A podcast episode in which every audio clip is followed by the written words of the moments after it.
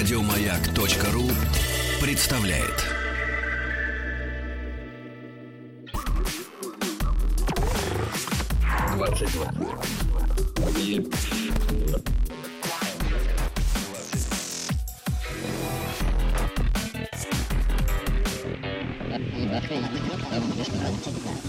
Объект 22. 22. Объект 22. Археологи выяснили, что неандертальцы умели изготавливать ювелирные изделия, ювелирные украшения. Но, правда, использовали для этого не привычные, так порой манящие драгоценные камни, а когти белохвостого орлана. То, что раньше принимали за дефекты на поверхности древних, обнаруженных древних когтей, оказалось специально сделанными зарубками, а некоторые участки таки вовсе были довольно тонко отшлифованы. Это говорит в первую очередь о том, что абстрактное мышление и умственные способности неандертальцев были гораздо более развиты, чем э, считалось ранее. Такой вот путь к истокам человечества, но где истоки, там и закат брежет, упираясь в окончание алфавита. Я Евгений Стаховский, и говоря о конце алфавита, я имею в виду три заветные буквы X, Y, Z, опереться на которые мне поможет Марк Евгеньевич Сандомирский, психотерапевт, кандидат медицинских наук. Марк Евгеньевич, спасибо, что добрались до нас все эти расстояния, временные и пространственные. Здравствуйте. Да, вам спасибо. Здравствуйте. И радиослушателям, которые столь э, оригинальное время сейчас вместе с нами. И когда мы вспоминаем неандертальцев, э, существует точка зрения, которую я лично разделяю, она близка мне и моим коллегам. Э, бедняги вымерли не от недостатка интеллекта, и не от физической слабости. Вот у них как раз сил было не занимать. Они превосходили Homo sapiens современников. Они вымерли потому, что страдали недостатком сочувствия друг другу. Вот та самая пресловутая эмоциями. эмпатия, о которой мы Эмпатии бесконечно были говорим. у них проблемы, явный дефицит. Поскольку неандертальцы не хоронили, видимо, не оплакивали покойников, кладбища такие не найдены, и относились друг к другу весьма сурово. Ну что ж, постигло их закономерное следствие. Интересно, что постигнет нас в конце концов, да, потому что говорить мы сегодня будем не о неандертальцах, а о поколениях X, Y, Z. Не зря я упирал на конец одного из алфавитов, да.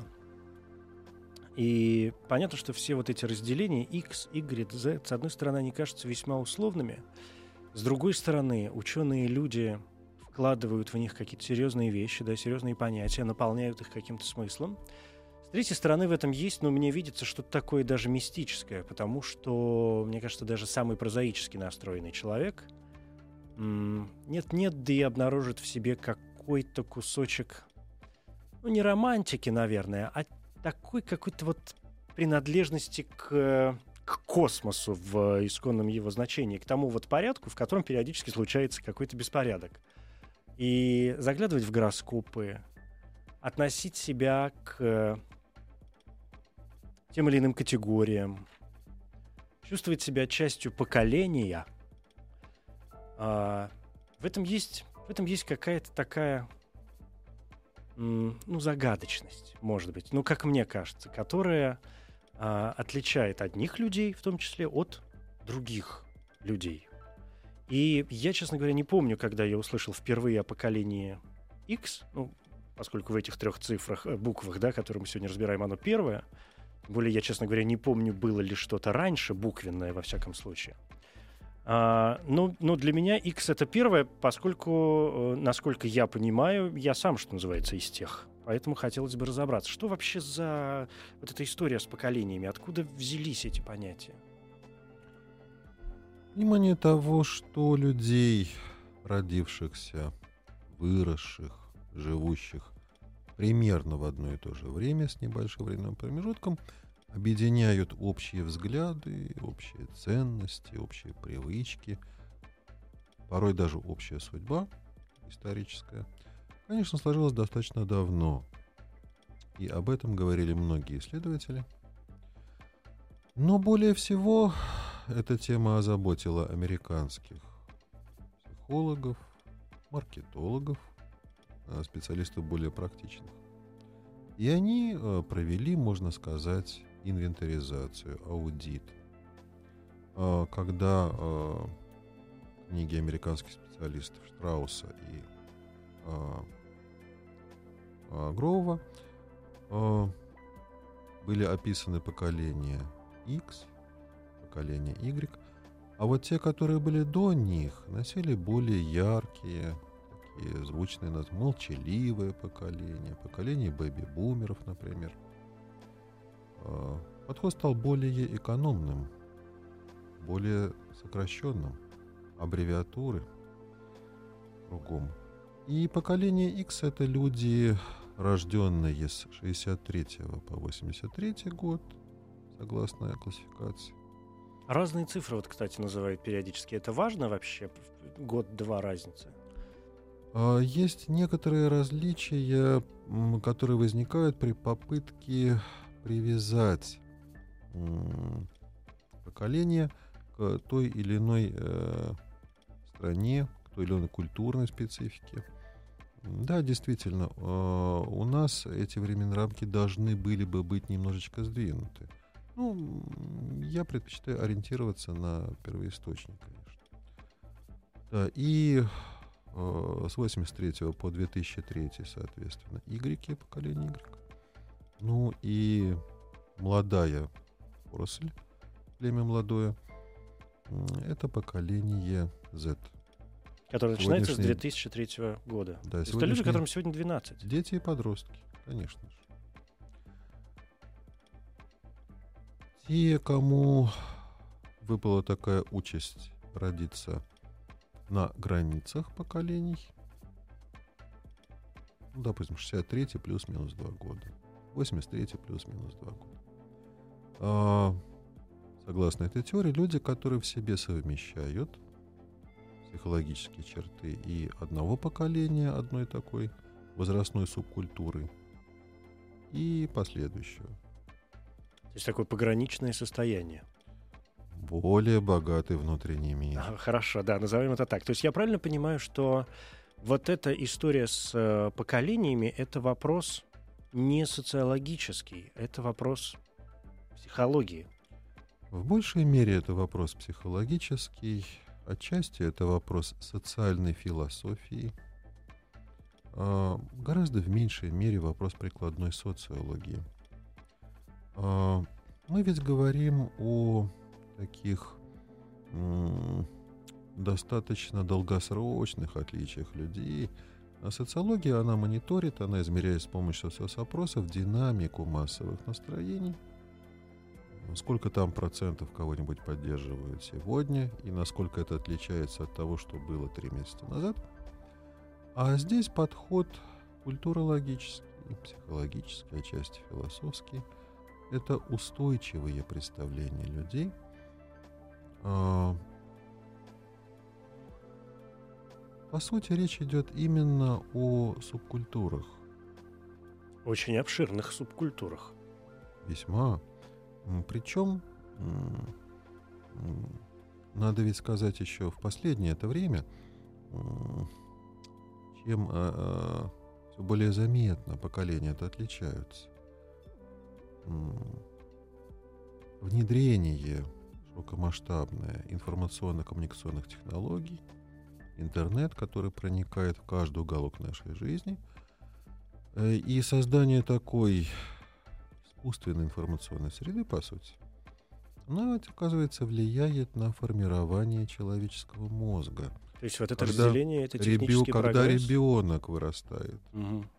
с молодых ногтей, окунается в интернет, принято различать э, компьютерных и интернетных аборигенов, тех, кто как бы родился в этом и компьютерных мигрантов, люди, которые уже достаточно зрело в возрасте То есть X — это мигранты, получается, X Y — такие и аборигены. Y, Y еще, многие из них это тоже иммигранты, ну, по крайней мере, для нашей страны. А вот поколение Z — это компьютерные аборигены. И оказывается, даже в некоторых существенных деталях функционирование мозга, формирование высших психических функций отличается. В чем, как же, в чем же? Почему же? Если мы возьмем двух людей, которые одновременно заглянут на минутку в онлайн и будем с помощью медико-биологических приборов мониторить электрическую активность мозга, то окажется, что компьютерный абориген, он с головой погружается в эту среду. У него активность мозга выше, чем у компьютерного мигранта, для которой среда все-таки в значительной мере чужеродна. Ну да, то есть первый такой, первая параллель, которая даже, даже не параллель, а что-то такое. То есть люди, э, не мыслящие себе мира без э, вот этих элементарных вещей, как, э, э, ну скажем, люди второй половины 20 века уже, рождаясь, понимали, что вот кругом есть автомобили, и без них уже мир существовать не будет. И э, ладно бы автомобиль пользование которым очень удобно, с одной стороны, а с другой стороны чревато гиподинамией. Да, наверное, среди слушателей тоже найдутся такие, которые и ближайший гастроном предпочитают отправиться за рулем, а не пешочком. А постоянное пользование интернетом и компьютером с детства, оно э, более заметно влияет на человека – и э, сейчас мы э, начинаем все больше замечать э, в эпоху массового проникновения интернета и негативные стороны этого явления. Э, я всегда говорю, что пользование техногенными благами цивилизации, то, к чему мы привыкли, то, что делает нашу жизнь в бытовом отношении, казалось бы, удобнее, легче, напоминает такой потребительский кредит для населения. Можно сразу получить что-то э, и э, какими-то красивыми игрушками для взрослых начать пользоваться, но потом за это приходится платить, выплачивая еще и проценты. И пользование многими благами цивилизации, это видно в глобальных масштабах, вынуждая человечество выплачивать такие проценты своим здоровьем, физическим и психическим. И с этой точки зрения оказывается, что более молодые поколения, началось это уже у игреков, а у зетов более явно проявляется, жертвы прогресса, жертвы цивилизации, жертвы компьютерной революции, а, жертвы интернета. А на примере сегодняшних детей и подростков поколения Z, наших э, интернет-аборигенов, мы видим все более широкое распространение таких проблем, как гиперактивность.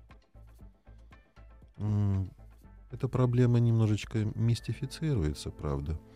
А, люди предпочитают говорить о так называемых детях индиго. Это всего лишь эвфемизм благозвучное название довольно-таки серьезные проблемы с нервной системой. А, дети становятся неусидчивыми, им трудно сосредоточиться, они не могут контролировать свое поведение. А, родители с ног сбиваются, а, не могут с детишками поладить, а потом в школе педагоги. Вырастая, такие вчерашние дети, по крайней мере, часть из них – ну, процентов 30-40, несут на себе печать э, этой гиперактивности, оказываются более склонными к разного рода невротическим, депрессивным расстройствам. И существует довольно-таки заметная связь между широкомасштабным внедрением информационно-компьютерных технологий и ростом гиперактивности детей, она и более выражена в наиболее развитых и передовых в техническом отношении странах. Но это такое психологически медицинское следствие, негативное. А второе, в большей мере, психолого-социальное. Параллельно с такой скрытой эпидемией гиперактивности расширяется еще распространенность аутизации.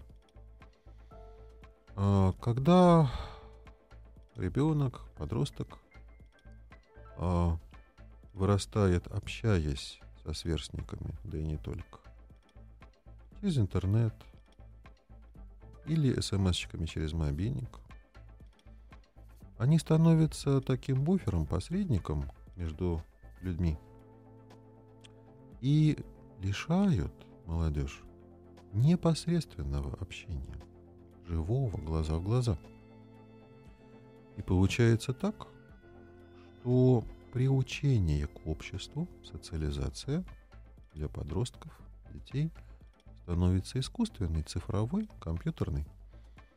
Да я думаю, многие слушатели замечают даже в быту, что очень часто э, подросткам, молодым людям трудно наладить контакт друг с другом.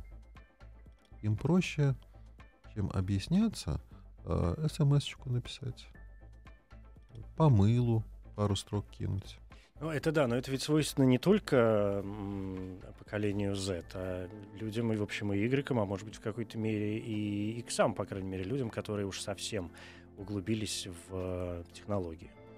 Процент людей, подверженных такому погружению в себя, отрешенности от мира и общению с миром через компьютер и интернет, в каждом поколении растет. А среди иксов это, пожалуй, что одиночки таковы. Среди игреков, ну, может быть, э, несколько процентов. А вот для поколения Z это массовая психологическая это такая, проблема. Да. Ну, смотрите, поскольку мы делим все это, ну, не мы, но и мы тоже делим все это на поколения, и говорим сегодня об э, X, Y и Z, то и сейчас вы больше говорили, да, о Z, о том, с теми, каким, с какими проблемами будут сталкиваться, скажем, старшие поколения по отношению к младшим, и где будет вот этот вот перекресток, который нам всем а, нужно будет происходить, а, который всем будет проходить, а в особенности, если речь идет о не поколениях как таковых, а о конкретных связях, например, родителей с детьми, да, вот я там мама, папа, а вот мой сын, дочь непосредственный, а, то ведь наверняка в каждом поколении да, у зедов сегодня это вот эта проблема технологий, компьютеров и так далее. Я вот сейчас понял, что э, аналогия, как это случайно с автомобилем, просто первая пришедшая мне в голову, оказалась, как мне кажется, не такой уж неудачной, потому что ведь и автомобиль, помимо всего прочего, помимо удобства, красоты, может быть, какой-то роскоши, в некоторых особо отсталых ста- странах еще и статусности э, какой-то, ведь э, тоже наделен проблемными моментами, как то экология, да, загрязнение окружающей среды и так далее. То, что это средства повышенной опасности, аварии, э, гибель людей. Ну, в общем, все понимаем, о чем я говорю. А, то, ну, мы же не, ну, это же не повод перестать пользоваться, например, автомобилем. Конечно. Надо только, во-первых, относиться к автомобилепользованию разумно и помнить о некоторых рисках, негативных сторонах и стараться к ним приспособиться. Точно так же э, было бы наивно, глупо, безответственно, безумно призывать людей отказаться от пользования интернетом и компьютерами. Как в средней, э, в начале э, эпохи э, капитализма лудиты пытались сломать машины, станки, производства. Э, технический прогресс остановить невозможно. Но пора задуматься о том, что людям нужно приспосабливаться к некоторым рискованным сторонам технического прогресса. И, в общем, более ответственно относиться к себе, к своему здоровью, к своей жизни. И даже пример с неандертальцами, который привел в начале, вот совершенно пророческий. если мы э, не возьмемся за ум, коллективно, человечество в целом, то и нас такая судьба может постигнуть.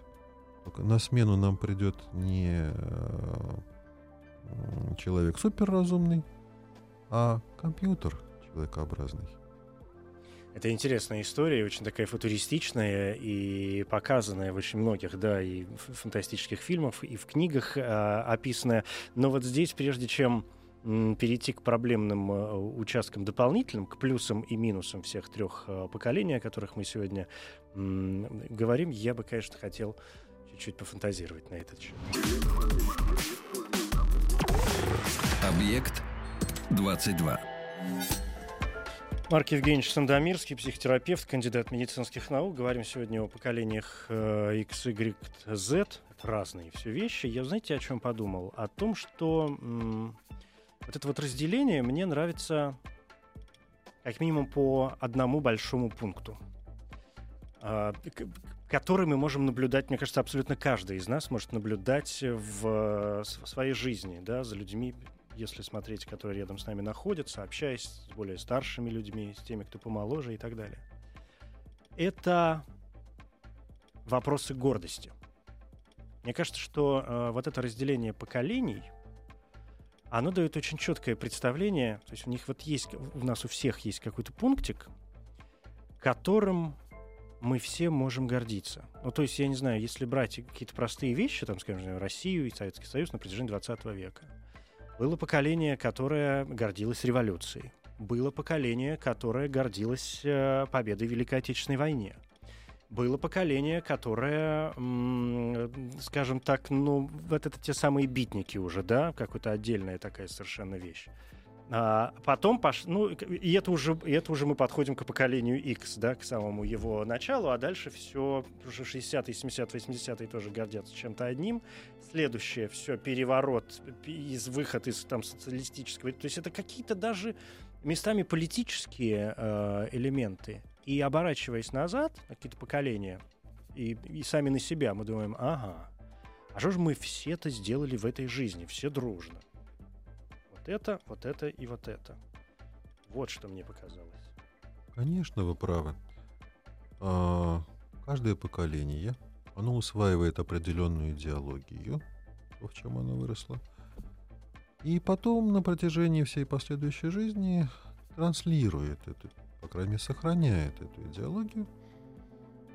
И люди, для которых, э, которые были сделаны в СССР, принято говорить с юмором, конечно, сохранили и теплые воспоминания. Потому что это была молодость, трава была зеленее. Солнце ярче, деревья солнце выше. ярче, девушки красивее, угу. ну все это понятно. А, были некоторые положительные моменты с психологической точки зрения.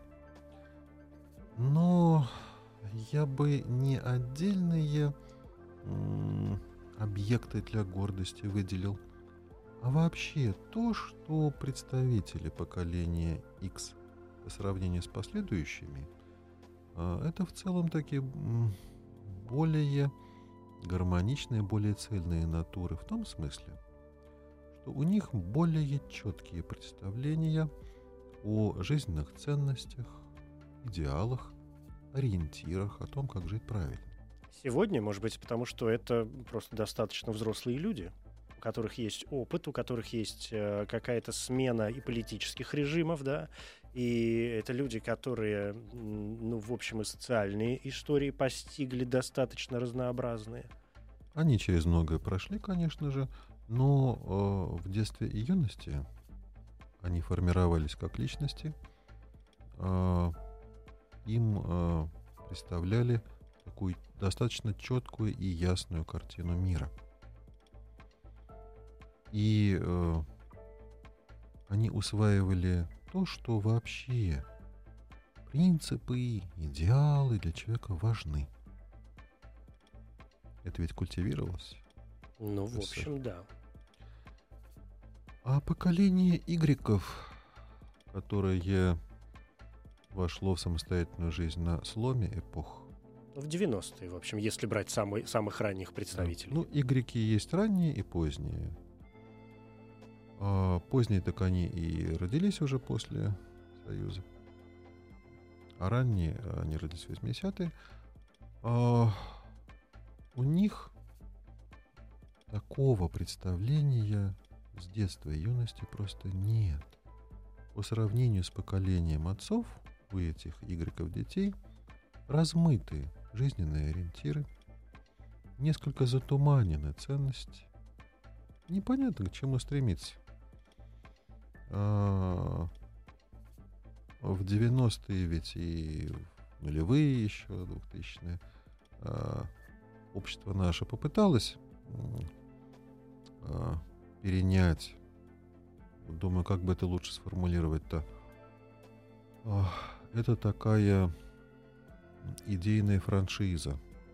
Перенять заморские красивые идеи как бренды. Будем жить как в Голливуде. И будем жизнь строить по таким-то правилам. Но как-то оно не прижилось. И потом в последние годы сильно обветшало. Может быть, потому что захотели сразу и быстро? Да вот э, тут огромная есть тема, Евгений, знаете. На самом-то деле культура и ментальность России как э, страны или культурного пространства промежуточного между Западом и Востоком отличается и от западной ментальности, более рациональной, э, более прагматичной, более сухой – а, и от восточной отличается э, немножечко такой более э, интуитивный. Чувственный. Метафоричный, да. И даже мистический. Да. И поэтому многие образчики, э, которым принято подражать, строить бы жизнь с кого?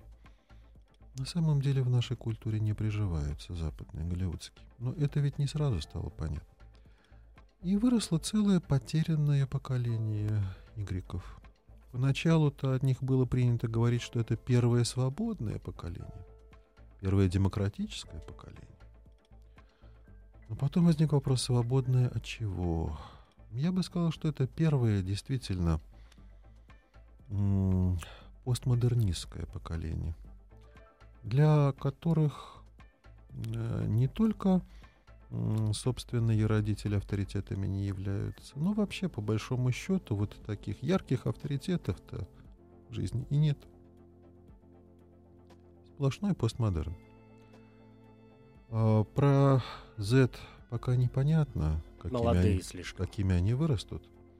Посмотрим. Но пока что вот Э, тенденция э, в том и состоит, что явления, замеченные в предыдущем поколении, у поколения детей только усиливаются. Да, они продолжают то же, что было, то же, что было у родителей, только еще с некоторым дополнением от себя. А это значит, что эти три поколения, X, Y, Z, говоря проще, э, дедушки, бабушки, отцы, матери и вот дети, и же внуки. А, еще и несут в себе большую такую проблему, классическую проблему, которая последние несколько десятилетий заметно обострилась. Это проблема разрыва отцов и детей – ментального разрыва, и культурального очень, разрыва, очень идейного разрыва. разрыва, очень резкого, да. Потому что время ускоряется. Потому что, ну, опять же, понятно, что когда мы говорим об отцах и детях, э, и почему, скажем, Тургенев со своими отцами и, и детьми сегодня местами, конечно, до сих пор попадает в точку, но в очень общих таких понятиях. А во всем остальном я смотрю там по каким-то младшим, э, что называется, товарищам и по относительно молодым людям, там, детям, например, Э, каких-то знакомых, которым сегодня 14, 15, например, 16 лет, я понимаю, что они при, в общем, достаточно хорошем уме, желая читать эту литературу, а, то есть им кажется, что эти проблемки-то высосаны из пальца. Ну, то есть они, а что вообще, в, в чем том, вопрос? в да. том-то и дело. Это и является конкретным примером углубляющегося разрыва. Они даже не понимают того наполнения, которое в этих литературных произведениях заложено. А, а где же тогда эта связь поколений? Где вот эти точки э, соприкосновения, через которые мы все можем понять друг друга? В том-то и дело, что их нужно искать, на ощупь искать, всем миром искать. А, а оно миру надо? Теперь хочется спросить. Думаю, что надо. Для того, по крайней мере, чтобы общество в целом было более здоровым и счастливым. Ведь э, проблема-то, когда мы смотрим, опять же, на страны Запада, а, да, уровень жизни экономический там выше, чем у нас сейчас. Но также очевидно, что люди там не более счастливы, чем мы с вами. Более того, с точки зрения врачей и психологов, а, получается все наоборот. Самых благополучных экономически, в самых развитых странах люди еще больше болеют, еще больше страдают, там больше депрессий, там люди больше вынуждены обращаться к помощи. Но это вопрос устремлений, непонят, непонятных устремлений. Когда, ну, к чему? Что дальше-то? Где? Вопрос сложный. Но в том числе то, что очевидно, то, что понятно, то, что изучено, это та самая расплата за технический прогресс, за инновации. Да, в жизни все новые и новые перемены, за ними не уследишь. Я не знаю, наверное, половину кнопок в моем мобильном телефоне, а когда его придется сменить, Куда за голову надо опять будет запоминать. А переустановить систему Windows и опять чего-то там учить, а старое забыть, еще одна главная боль. Это мелочи. А на самом деле мы живем в эпоху ускоряющихся инноваций, и образ жизни тоже быстро меняется. Это, вообще говоря, такая глобальная революция, о которой мало вспоминают на протяжении всей человеческой истории до нас с вами происходило одно и то же. Дети учились у родителей, перенимали жизненный опыт. Младшие учились у старших. Сейчас этого не происходит? А сейчас наоборот. Старшие мы учатся у младших. Да, именно мы вступаем в общество, где поколение родителей учится у младших, у поколения детей. Все перевернулось. Все смешалось не только в доме Облонских. И тогда-то оказывается, неизбежно, жизненный опыт поколения родителей во многом устаревает и в глазах детей обесценивается. Я вспоминаю педагога, который пришел ко мне, пожалуйста, на разные стрессы, в том числе а, он очень сильно переживал когда школьники, э, средний класс так примерно, в ответ на его попытки учить их уму-разуму, что такое хорошо, что такое плохо, задали ему убойный вопрос. А когда вы были маленьким, какой у вас был iPhone? В их глазах человек, который вырос без айфона, авторитетом не является. Но, с другой стороны, это какая-то очень российская история, потому что в тех же Соединенных Штатах Америки, где iPhone, в общем, это совершенно обычная вещь, которую может э, ну, позволить себе вообще ну, кто угодно, любой, любой, абсолютно любой человек. Это просто вещь, которая э, не стоит больших денег. Это абсолютно такая элементарная история, которая прекрасно сделана, и функционал который, там, безусловно, удивлял поколение я даже уже и, игреков, и иксов, и зедов, наверное, увлекает. Сейчас, конечно, все это расширено, и Восток там как-то подтянулся. Но вот то, что сделала Apple в свое время, революцию сначала компьютерную, а потом э, революцию мобильных э, устройств, это вот такая история. Сейчас, подождите, дайте мне прям 20 секунд. Сейчас я придумаю, что это. Объект 22. У меня миллиард каких-то вопросов и очень мало времени для этого. Я сейчас буду пытаться каким-то блицем прямо идти. Потому что вот то, что вы сказали про э, айфоны, например, да, и то, что я подумал там про США. Ну, простите, что перепою на айфоны, просто как очень частный Ну, пример. я понял, да. То есть что-то такое вспоминаемое. Но то есть вот это в очередной вид раз позволяет нам думать о том, что опять об истоках появления этих терминов и опять о границах. То есть это как это неужели все вот это разделение на поколения это международная история? Ведь в развитии в разных странах действительно ведь шло а, ну весьма по-разному. И ну не везде же все одинаково. А С некоторым временным сдвигом или лагом, но постепенно происходит унификация. Смотрите, вот как раз в наше-то время глобализации Сейчас, мне кажется, вот сейчас точно все одинаковое везде. вырав- темпы выравниваются развитие, да. Да, хорошо, ладно, бог с ним, понятно. Смотрите дальше.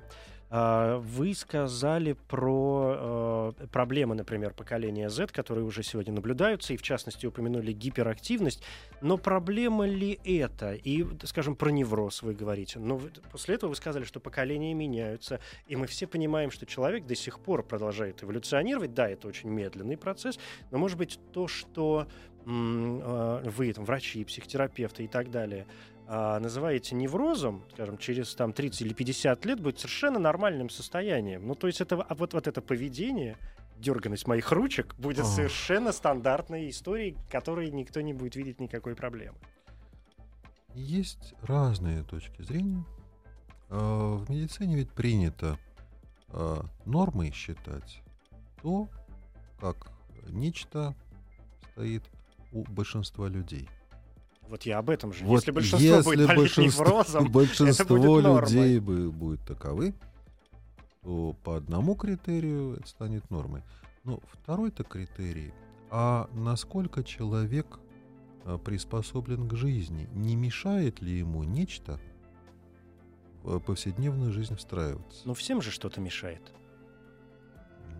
Да, есть вещи, к которым можно приспособиться, а есть вещи, которые мешают самому процессу приспособления. Вот это уже не норма-то и есть. Неврозы это бы ладно, это бог с ними. э, С этим можно еще как-то справиться. А Гиперактивность и аутизм, аутизация человечества, можно сказать, это гораздо более серьезные проблемы. А вот смотрите, извините, что перебиваю, ведь э, ну, аутизм вы имеете в виду как, как в общем, почти заболевание, да? Как это на- по-научному? Что это синдром? Э, Есть эффект? заболевание, Да. когда это достигает ярко выраженной степени, но в более широком плане можно говорить про аутизацию человечества постепенно. М, Потому что если вот опять же в более широком плане, а, ведь очень часто и в последние годы, а, когда в принципе об этом понятии стали говорить, и я имею в виду синдром Аспергера, разумеется, да, что, который в, оп- и у очень многих людей как раз из состояния аутизма стали переводить, ну что называется, в более младшую группу, да, Да, вот. и это одно из, один из вариантов, когда аутизм это уже болезнь. Да, конечно. Да, детей понятно. таких больше становится. Мгм. Опять же, Ну, а быть, а опережающими, опережающими темпами в наиболее развитых странах это Мгм. происходит. А, и это очень большая проблема. А, такой ребенок, а, если симптомы аутизма резко выражены, а, он выпадает из общества. А, а оно ему нужно? Нет, Общество нужно само- самому себе? Ну какая разница? Да. психологически ему не нужно ни общество, ни собственная семья, но это и значит, что сам по себе он без посторонней поддержки, без помощи выжить-то не может. Не может. Да, это понятно, хорошо. А, Вы говорили, по крайней мере, упомянули маркетинг.